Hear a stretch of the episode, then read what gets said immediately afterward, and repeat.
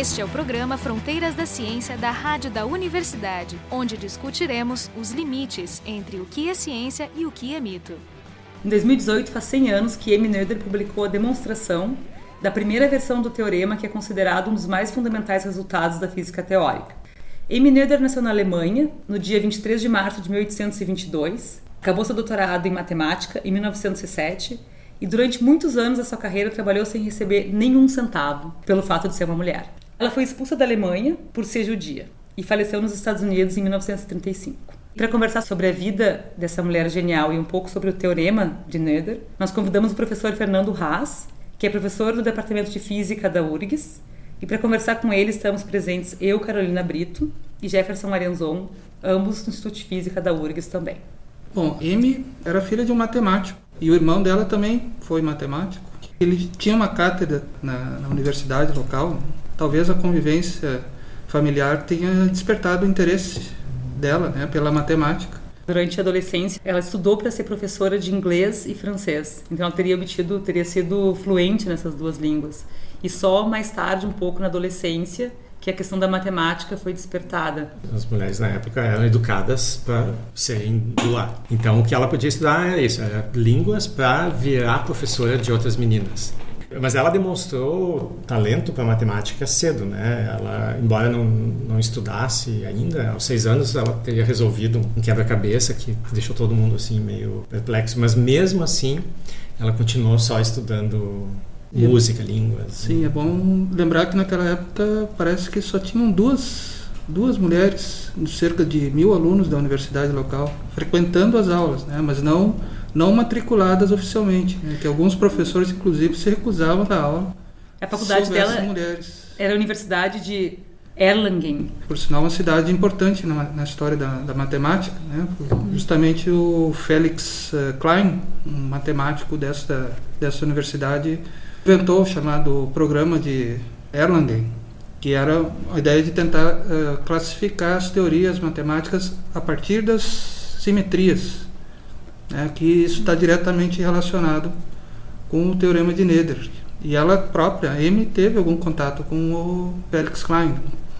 Mas então quando ela entra na universidade, ela entra como aluna ouvinte, né? exatamente. Mas aí tendo contato com outros professores, inclusive o, o, o Klein, o, outros, se não me engano, o Hermann Weil, né, acabaram meio que fazendo uma, uma articulação ali para que ela fosse aceita e se matriculasse oficialmente como aluna de doutorado. Né. Ela passou vários anos só como ouvinte, assistindo os cursos que, os, que tu disseste, né, que os professores autorizavam, porque pela lei ela não podia ser uma aluna oficial, né? E aí tinha essas duas alunas únicas entre mil estudantes. Mas teve um momento que mudou a lei. Foi em 1904, acho. Foi quando ela conseguiu se matricular e se formou com nota máxima. Né? E aí acho que entra essa articulação que tu está mencionando, porque se ela fosse homem naquela época, no momento da formatura, ela já poderia ter feito a habilitação e virado docente da, da universidade. Mas como era mulher, não. Mas ela acaba, em 1904, ela, ela vira aluna da universidade, porque o doutorado ela teria acabado só em 1907. Sim, então, anos depois. isso, três anos ela obteve o título. E aí, logo depois, ela começa a trabalhar nessa mesma universidade, né? Trabalhar de, sem remuneração, como vocês falaram, é um, uma palavra alemã um pouco difícil de, de traduzir, nicht beamteter. Professor não oficial, algo assim como alguém que está ali para tapar buraco, é incrível, né? A mulher do, do, calibre Amy Neder trabalhou sete anos sem receber um centavo por ser mulher. Ela é sustentada pela família, né? Ela foi assistente informal do pai dela numa época também. Exato, ela substituiu o pai, é. que era professor nessa universidade. Às vezes, né, no caso de necessidade, frequentemente acontecia isso.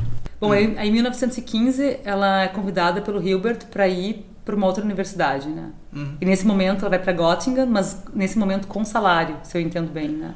Um salário baixo, né? Acho que era não era um não era um, um é, cargo que, de acho assim, que em assim, nenhum momento durante o período é. dela na Alemanha ela ganhou o equivalente, o equivalente ao que os homens ganhavam. Né? Tem uma parte interessante dessa história dela em, em, em, Göttingen que aparentemente ela era uma professora muito querida pelos alunos, né? Diziam que os alunos dela chamavam os meninos de Neder. Sim, sim, ela, ela, ela organizava passeios né, uhum. caminhadas com, com os estudantes, com alguns colegas, para falar sobre matemática. Né, e caminhavam enquanto, enquanto aguentassem. Quando cansavam, paravam e continuavam a, a conversar.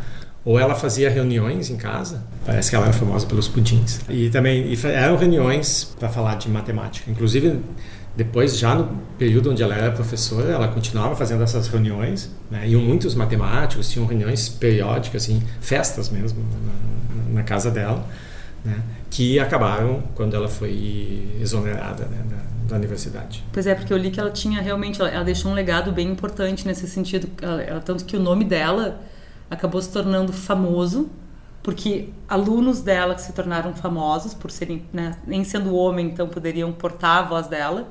Eu acho que no final da vida ela já teve um reconhecimento maior, né? Porque quando ela morreu, teve o Einstein escreveu. E mesmo tendo sido reconhecida, né, como um dos maiores nomes da matemática, assim, de, de todos os tempos, isso ainda não livrava ela dos do sexismo, né, dos comentários sexistas dos colegas que reconheciam nela o talento ela não tinha nenhuma preocupação na vida além de matemática. Ela não se preocupava com o modo como ela se vestia. Até teve um matemático que disse: Olha, a Amy certamente é um dos maiores nomes da matemática, mas não tenho certeza se é uma mulher. Apesar de tudo isso que vocês estão falando, né, ela nunca manifestou assim um ressentimento, né, devido à situação dela, né? Na verdade, o interesse dela era a matemática, a ciência. Se tu é mulher nessa época, é tão comum, é tão normal para ela viver isso aí, ela nem deveria enxergar isso como uma postura machista machista, talvez, né, dos colegas. Era uma coisa natural, talvez. Até porque não era algo dirigido especificamente para ela. Né? Ela, tava, ela recebia uma reação que todas as mulheres recebiam.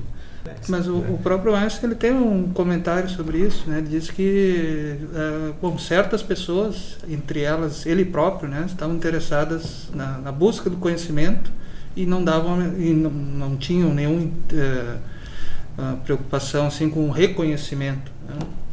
E depois tem um episódio que é incrível sobre a vida dela, que é o fato de que, por ser judia, ela é expulsa da Alemanha no momento em que o nazismo toma conta da Alemanha. Né? Então isso vai acontecer em 1933, onde todos os judeus das universidades são, são exonerados do cargo.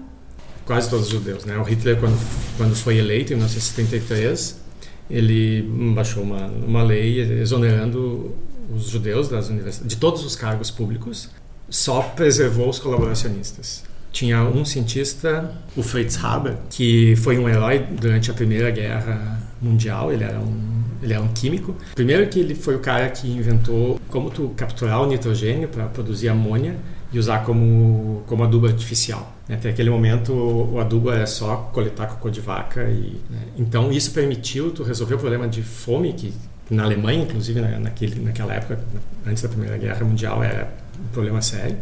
Com, a, com um fertilizante artificial esse se resolveu. Esse era um químico judeu. Esse era um químico judeu. E que depois, durante a Primeira Guerra, foi um, o cara que inventou um, um gás, não lembro se é o Zircon B, esse, é, que eles usavam, porque a Primeira Guerra Mundial era uma guerra de trincheira. E então um dos problemas é que o pessoal ficava enterrado nas trincheiras e nada acontecia durante meses, né? Então tinha um custo enorme. E com esse gás eles soltavam e a pessoa morria afogada no ar, né? Então era uma coisa horrível. Mas era bem é, eficiente. guerra química, né? Era uma guerra química, né? Mas acho e... que o Zyklon B era do, da Segunda Guerra. Do, o... É, mas é, pois é, esse, depois esse gás foi foi desenvolvido um pouco mais e acabou virando o gás usado nas câmeras de gás durante a, a Segunda Guerra. Né? Mas ele, como ter, por ter sido um herói na, na, Primeira Guerra, foi um dos acadêmicos judeus que foi preservado Tolerado, no, no seu cargo. Né? Ele só não ficou na universidade porque toda a equipe, todos os judeus que participavam da equipe, foram exonerados. O irmão dela, que era, que era matemático, também acabou indo para a Sibéria conseguir um posto na Sibéria, foi com a família. Aparentemente, ela, ela teria sido tentada também pela, por alguma universidade russa, mas ela acabou indo para os Estados Unidos. Ela recebeu diversas ofertas. Né? Já tinha uma certa uh, um renome assim. Ela, ela acabou indo para os Estados Unidos, Ryan War College. É, eu acho que era pela proximidade com Princeton, onde estava o Einstein. Exato. Ela, ela, ela inclusive viajava para uh, visitar o Instituto de Estudos Avançados de Princeton para participar de seminários e dar seminários, palestras. Então, ela 33. se muda para os Estados Unidos em 1933 hum. e ela acaba com. Ela tem um cisto logo dois anos depois, né? E ela tem um câncer. Ficou uma coisa meio escondida, né? Assim, ela não contou para muita gente. E ela faz uma cirurgia e morre quatro dias depois. Na verdade, Amy Noether teve uma vida super curta. Ela viveu 53 anos, né? E ela tem um legado bastante apreciável, né? Para as áreas de. para física e para matemática. Uhum. Acho que para física, certamente o principal teorema dela, o, o que tem mai, maiores implicações é, é, o famoso teorema de Noether, né? Que ela que ela acaba desenvolvendo no que eles chamam da primeira época da carreira dela, que vai entre 1908 e 1919, que era a época que ela não recebia nem salário. Em 1915, Einstein publica um dos seus. Ele estava né, construindo a teoria da relatividade, tinham várias perguntas em aberto, e aparentemente Hilbert estava tentando entender a matemática da teoria da relatividade. M. Noether já era conhecida da comunidade e eles chamam a M para tentar entender alguns paradoxos ainda em aberto né, nessa teoria. O pulo da relatividade especial para a relatividade geral é que na teoria da relatividade geral tem um princípio de uh, simetria que é só para sistemas não acelerados, né? ou seja, sistemas físicos que são ditos uh, inerciais. E já a teoria da relatividade geral, ela tem essa propriedade né, de ser idêntica para qualquer sistema de referências, com aceleração, com aceleração ou não. Então, a física realizada, por exemplo, num automóvel que está arrancando, dentro da teoria da relatividade geral, é equivalente a, pode ser uh, reformulada para qualquer outro sistema do mesmo tipo. Então, o que você está dizendo é que na relatividade especial, a primeira das teorias que o, que o Einstein fez, se tu escreve as equações que descrevem os fenômenos, né? se tu descreve as leis usando um sistema de referência, e se tu agora passa para um outro sistema que se desloca com uma velocidade fixa, com uma velocidade constante em relação a esse, as, é, as leis se preservam. Exato. É. Tá? E ao, ao, introduzir a relatividade geral, ele, esse princípio é generalizado não só para referenciais inerciais, mas agora inclui referenciais não inerciais, referenciais que podem estar acelerados um em relação ao outro, e mas ainda assim existe essa simetria das leis se preservarem nos diferentes referenciais. Isso, é isso, ou seja, não tem nenhum tipo de referencial privilegiado. É semelhante ao que a gente conhecia já na, antes do Einstein, né, relatividade galileana, né, ou seja, de Galileu Galilei, que dava preferência, de certa maneira, aos sistemas que não têm uma aceleração. Isso foi preservado, de certa maneira, pelo Einstein na primeira formulação da teoria da relatividade é, dita especial, mas aí o tipo de transformação não é exatamente o mesmo que que o Galileu propunha, né? mas sim a dito, chamada invariância de, de Lorentz. Né? Então isso aí acaba envolvendo todas aquelas questões bem bem populares da, da relatividade especial, né? contração espacial, dilatação temporal, né? aquela história de que um, um viajante a uma velocidade, velocidade próxima da, da, da luz uh, vê o tempo passar de maneira mais uh, lenta, né? ou seja, acaba, acaba tendo uma possibilidade de viajar para um lugar distante e retornar para a Terra, digamos assim, se for uma viagem espacial, acabar voltando mais jovem do que os seus Sim, contemporâneos. Sim, são chamados paradoxos dos gêmeos, né? É, isso é, exatamente. É conhecido como paradoxo, embora não seja um paradoxo. O fato é que não se compreendia as, algumas coisas na época da, da Amy Neder, né? Inclusive, haviam ensaios prévios né, do, do Hilbert, do próprio Einstein, na direção dessa, dessa nova teoria mais, mais ampla, né? mas não se compreendia muito bem coisas do estilo uh, o que, é que se conserva numa, uma, nesta nova teoria, por, por, exemplo, a energia, como é que se escreve a, a conservação da energia, que é um princípio Sim, porque, bem básico. Da... Claro, porque na verdade, se tu pensa, se tu tem uma expansão uh, do espaço, você tem lá um fóton que está se expandindo, então o comprimento de onda dele aumenta, portanto sua energia diminui, E para onde ela vai? Essa era uma das perguntas, né? Que não, que não tinha resposta na época. É, isso entre outras coisas, é verdade. Mas, por exemplo, pensando assim com as mãos, a energia não pode simplesmente aparecer instantaneamente, né, de um lugar e aparecer em outro sem ter um fluxo. E esses fluxos que fazem parte da, do jeito que a, a M. Neder também ajudou a, a formular essa, essa teoria, que é uma das mais importantes da física, né? a teoria da relatividade geral. Uma espécie de equação de continuidade. É, né? isso. É.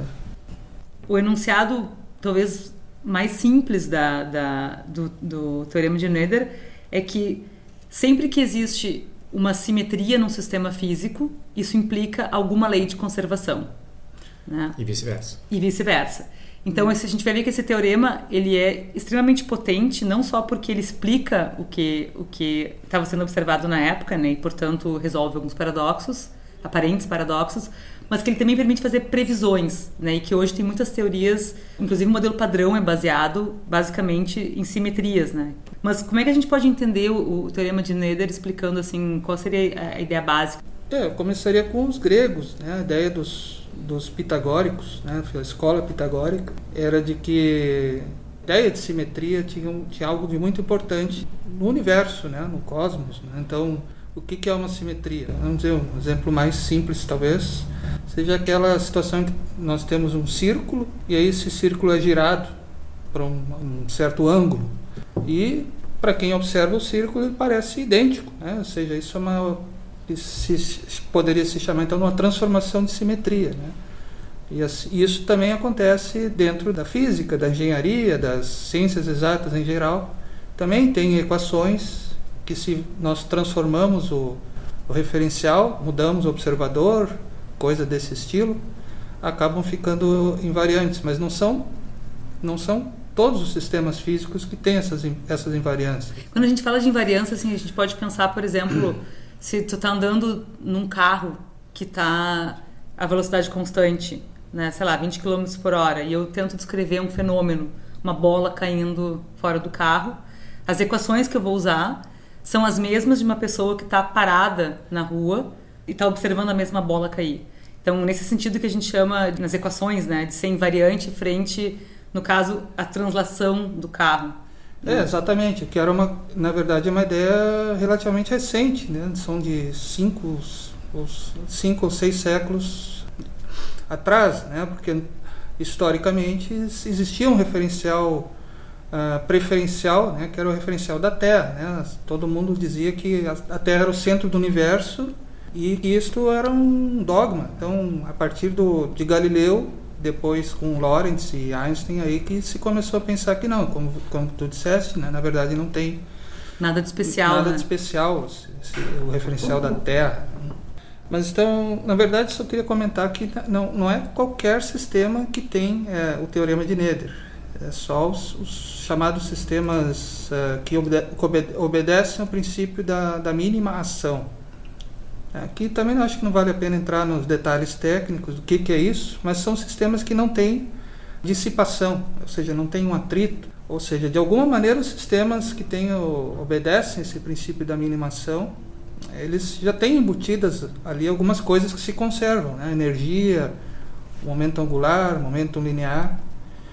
Então a, a ideia da, da, da Nether né, foi justamente dadas leis, leis de conservação e simetrias, como relacionar essas duas coisas matematicamente. Né? Então, é uma, fez uma ponte entre essas duas propriedades.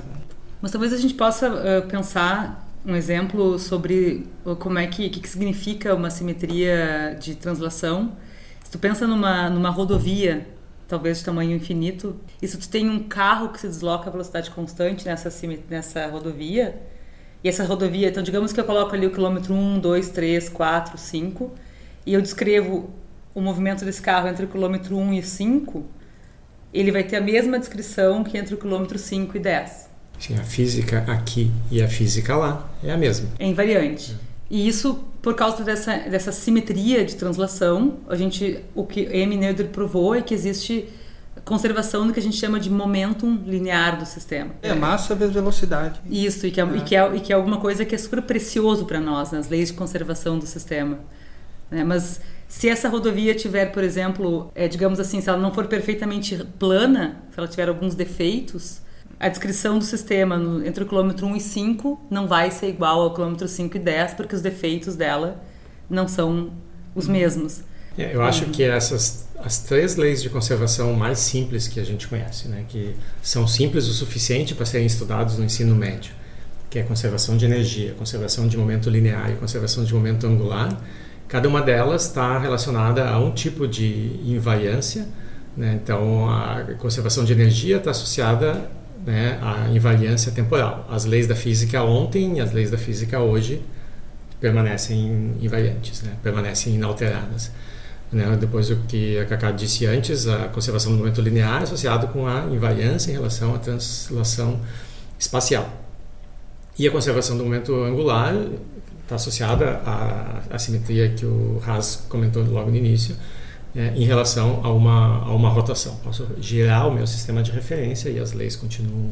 É, por exemplo, se tu tem um satélite girando em torno da Terra a uma dada altura fixa, né, esse cara tem simetria de rotação, portanto, tem é, momento angular é, que é conservado. A bailarina fechando os braços. Uhum. né?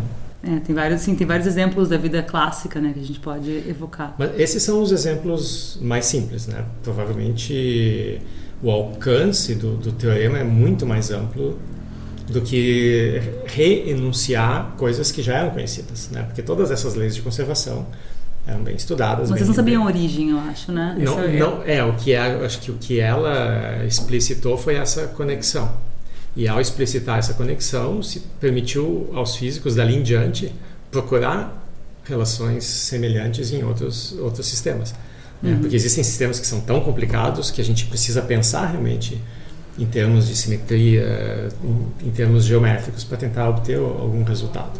É, na época que foi anunciado o teorema, também não se tinha uma convicção uh, completa de que todas as leis da física fossem as forças básicas da natureza, né, elas são descritas por, por esse princípio da minimação. Né? Isso é uma coisa que só apareceu mais tarde. Né? Se for olhar na força nuclear forte, tem um princípio de, de minimação, força nu, nuclear fraca e a própria gravidade e o eletromagnetismo, ou seja, as quatro forças fundamentais que naquela época não, não se conheciam as forças nucleares. Né? As quatro forças fundamentais têm o um princípio da minimação e por isso elas têm uh, podem ser descritas pelo teorema de Nether. Né? Ou seja, também a, a questão interessante também é que te permite prever algumas simetrias, né? Porque, por exemplo, se tu identifica que algum sistema quântico mesmo clássico, se ele tem alguma tipo de, tipo de simetria, eu posso inferir que existe uma, uma lei de conservação. Isso, né? uma coisa, na verdade, é até a própria maneira de escrever as, as teorias. Né? Nós, nós sabemos que tem certas simetrias e certas leis de conservação, então então as equações têm que ser de uma determinada forma. Claro. Bom, toda a formulação lagrangiana da mecânica clássica decorre assim é, decorre diretamente disso, né? Quer dizer, se escreve uma um, talvez para um, para os estudantes de física, quando escreve uma lagrangiana que não depende de uma dada variável, a gente sabe automaticamente que aquela variável é conservada no sistema. Isso, mas é, naquela época não, se, não existia toda essa convicção de que as leis da física têm, têm que ser lagrangianas. Né? Então, isso é uma coisa que veio. Na verdade, isso também explica um pouco porque a, a Leder não foi tão reconhecida assim antes da década de 50. Né? Quer dizer, tu, tem, tu precisa que eles sejam descritos pela lei da minimação para que isso tenha validade. Então, depois que se provou que as leis poderiam ser escritas nesse formato. É. E quando é que foi essa, quando é que se provou isso? Bom, até a própria força nuclear fraca, né, é, ela está muito ligada ao neutrino e, se não me engano, por volta de 1937, eu acho, o Pauli propôs o neutrino, algo assim, né, década de 30.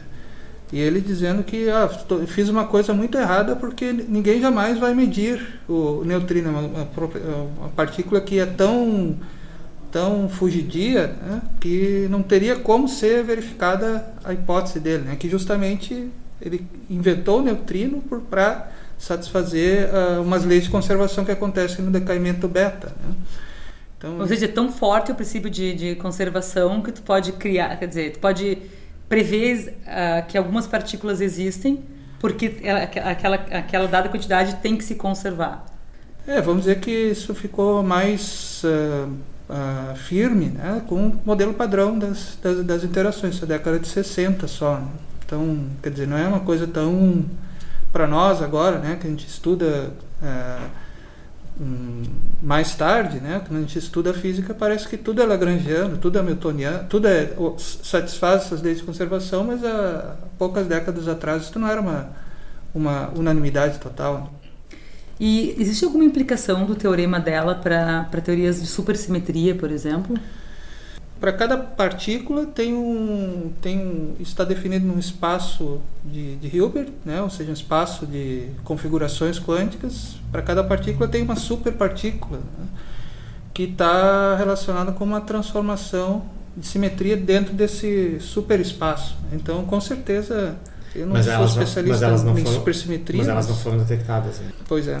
Aí também tem algumas controvérsias, né? Até que ponto o princípio de simetria é tão poderoso assim, né? Isso também o, o, às vezes pode demorar décadas para que uma predição seja verificada. Sim, como aconteceu com o bóson de Higgs. É, é, se a gente está falando de janelas de energia acessíveis que estão além das capacidades atuais, vai demorar. É, a própria teoria de cordas, até a, a teoria das cordas também, ela parte de uh, dessa formulação de, em termos de princípio da minimação, né? escreve um, vocês falaram já, né? um lagrangiano para as uh, ditas cordas, só que já até agora não tem, se está muito longe de chegar às energias necessárias para medir essas coisas concretamente, né? então também muitas pessoas também questionam: será que o princípio da, das, das simetrias e invariâncias já não deu o que tinha que dar? Algumas pessoas dizem isso. É que até antes do teorema, né, na própria tese de habilitação, de doutorado da, da Neder, ela já estudou uh, a própria questão de, dadas as equações, quais são as simetrias. Né? Ela, ela descobriu, muitas, antecipou técnicas matemáticas que estão além do teorema de Neder, né? simplesmente o estudo das das transformações que mantêm um sistema matemático invariante, na verdade, equações algébricas. Quais são as transformações que mantêm a forma de uma determinada função algébrica? É um problema só abstrato matemático. Aparentemente, esse teorema de Noether é, é uma talvez uma exceção na carreira dela. Alguns matemáticos se influenciam pela física para desenvolver essas teorias, mas aparentemente não era o caso dela, né? Ela... Olhando até a lista de publicações dela, né? cerca de 45 artigos, algo assim, a imensa maioria é sobre a álgebra abstrata. E ela própria dizia que ah, isso aqui, o teorema é só um, um, uma coisa meio marginal aqui na minha produção. Mas ela teve realmente uma influência grande dentro da, da matemática do, do século XX, né? A álgebra abstrata, do jeito que ela é colocada, ela não, não depende de se, de se usar letras. Né? Na verdade, são relações né, entre espaços de funções. A questão da matemática mais avançada não é resolver equações, né? não é esse o foco. Né? É estabelecer ligações entre espaços de funções, espaços topológicos. Tempo entre a descoberta e o reconhecimento da descoberta se tu perguntasse, talvez no, na época, quando todos esses estudos, não só da Nether, mas né, ali há um centro onde simetria era estudada, qual era a, a, relevância daquele tipo de estudo, qual era a utilidade prática, para que, que serve. Né, provavelmente naquele momento ninguém ia ter uma resposta muito precisa. Né? No máximo podiam dizer, bom, pode servir para entender um pouco melhor a teoria da relatividade, que a gente também não sabe bem por que do ponto de vista prático serve. 40 anos depois, com o desenvolvimento do do modelo padrão, a gente tem uma teoria que explica o comportamento da, dos sistemas físicos numa escala microscópica que está por trás de tudo que a gente conhece de, de eletrônica. Então, às vezes é necessário investir realmente em coisas que não têm uma utilidade imediata, mas que, como sempre a gente verificou na ciência, traz um retorno tecnológico depois. No programa de hoje nós conversamos sobre Amy Noether, que foi uma matemática brilhante, e um pouco sobre o teorema dela, o teorema de Noether, que teve implicações fundamentais na física teórica. E para conversar sobre isso, nós convidamos o professor Fernando Haas, que é professor do Departamento de Física aqui da Universidade Federal do Rio Grande do Sul E eu, Carolina Brito, e o Jefferson Arenzon, ambos também do Instituto de Física aqui da URGS. O programa Fronteiras da Ciência é um projeto do Instituto de Física da URGS.